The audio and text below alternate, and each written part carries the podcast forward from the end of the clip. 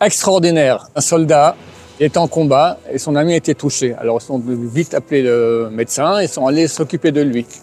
Et pendant qu'il s'occupe de lui, il dit, je sens, je sens comme un poignard comme ça dans ma poitrine. Alors le médecin lui dit, oh, enlève, euh, débarrasse-toi. Et il enlève et il voit tout à coup qu'il y a une balle qui l'a touché dans la poitrine, mais elle s'est arrêtée dans le livre des Teilim. Et il sort comme ça, on voit le Teilim avec la balle dedans. Comment on appelle ça?